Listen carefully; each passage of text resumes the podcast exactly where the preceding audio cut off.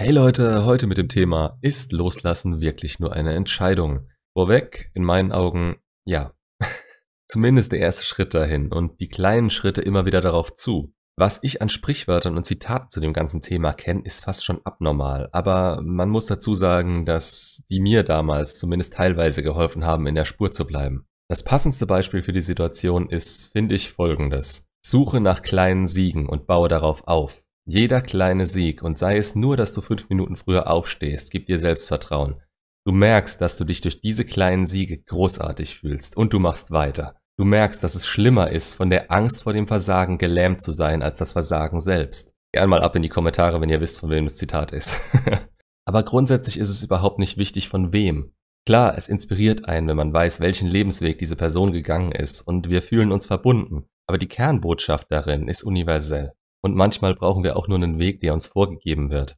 Wir versagen heutzutage nicht mehr so oft wie früher, weil es teilweise die Gelegenheit dazu gar nicht gibt. Es gibt den Easy Way Out und Sicherheitsnetze an jeder Straßenecke. Und wir sind es gewohnt, in unserer Komfortzone zu bleiben. Und das fast zu jeder Zeit. Du kannst heute dein Leben leben, ohne auch nur ein einziges Mal aus dieser Komfortzone raus zu müssen. Es wird nicht besonders befriedigend sein und die Höhen sind nah an den Tiefen, aber möglich ist es. Die Frage ist, ob ihr das wollt und ich kann mir die Antwort denken. Ihr wollt euch wohlfühlen, aber dafür ein Leben zu führen, in dem man nichts erreicht, da kenne ich niemanden, der das wollen würde. Selbst wenn es komplett immateriell ist, irgendwas erreichen wollen wir alle. Wir suchen nicht unbedingt nach dem Zweck des Lebens, aber eine Motivation weiterzumachen hat jeder von uns. Auch wenn die manchmal von solchen Ereignissen wie einer schweren Trennung stark gedämpft werden und wir gefühlt die Lust an allem verlieren, was uns davor noch Spaß bereitet hat. Wir sind verdammt emotionale Geschöpfe, das bringt Gutes mit sich, kann uns aber auch in tiefste Depressionen stürzen, aus denen wir gefühlt nicht mehr rauskommen. Depressionen, durch die nichts durchdringt und uns kein kleines Licht die Richtung aus der Dunkelheit vorgeben kann.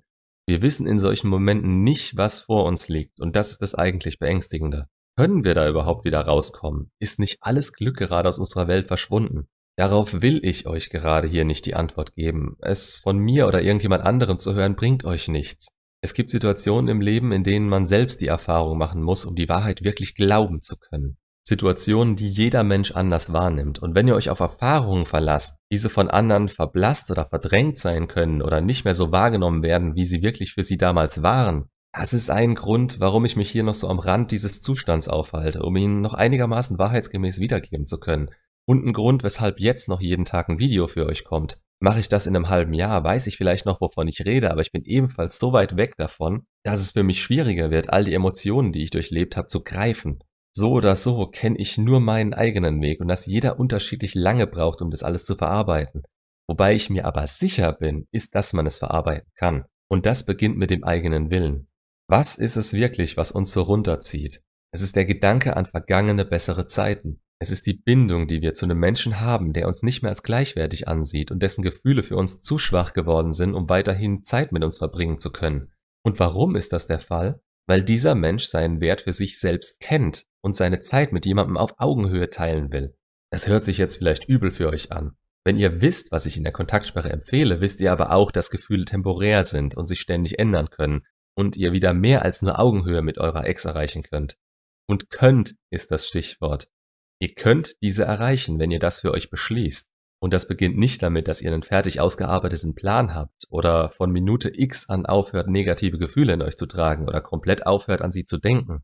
Das beginnt mit dem ersten Schritt, dem ersten kleinen Ziel, das ihr euch setzt. Und wenn dieses Ziel drei Mahlzeiten am Tag sind, weil ihr das in der Phase nach der Trennung nicht mehr geschafft habt und zehn Kilo verloren habt, dann ist euer erstes kleines Ziel eben drei Mahlzeiten am Tag zu essen. Scheißegal, ob ihr sie runterkriegt oder eben nicht.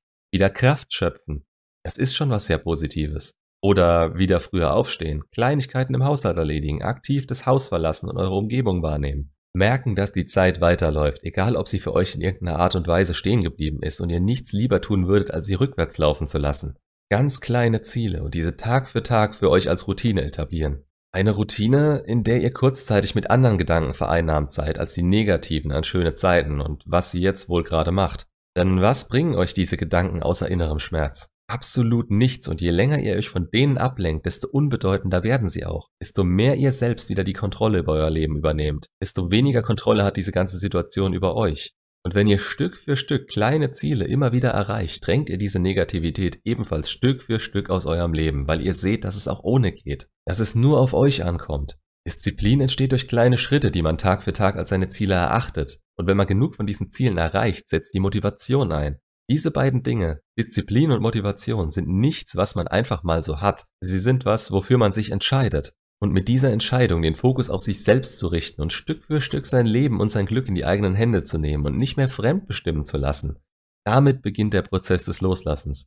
Und Loslassen definiert sich nicht, wovor ihr Angst habt, dass sie euch egal wird, Ihr habt eine Bindung zu eurer Ex aufgebaut und sie zu euch. Das Loslassen ist in meinen Augen der Prozess zu erkennen, dass ihr eben nicht zwei Teile eines Ganzen seid oder zwei Seiten einer Münze, dass sie euer Leben in Teilen ergänzen kann, die ihr selbst nicht so gut ausfüllen könnt und dieser ganze Quatsch, den man eben hört. Loslassen bedeutet, dass ihr als Individuum agieren könnt und euch für euch allein vollständig fühlt, dass ihr allein glücklich sein könnt und andere Menschen um euch herum auf ihre eigene Art und Weise agieren können, ohne dass es euch so tief treffen kann, wie es das eben zuletzt hat. Ihr seid mit ihnen 100% und ohne sie 100%.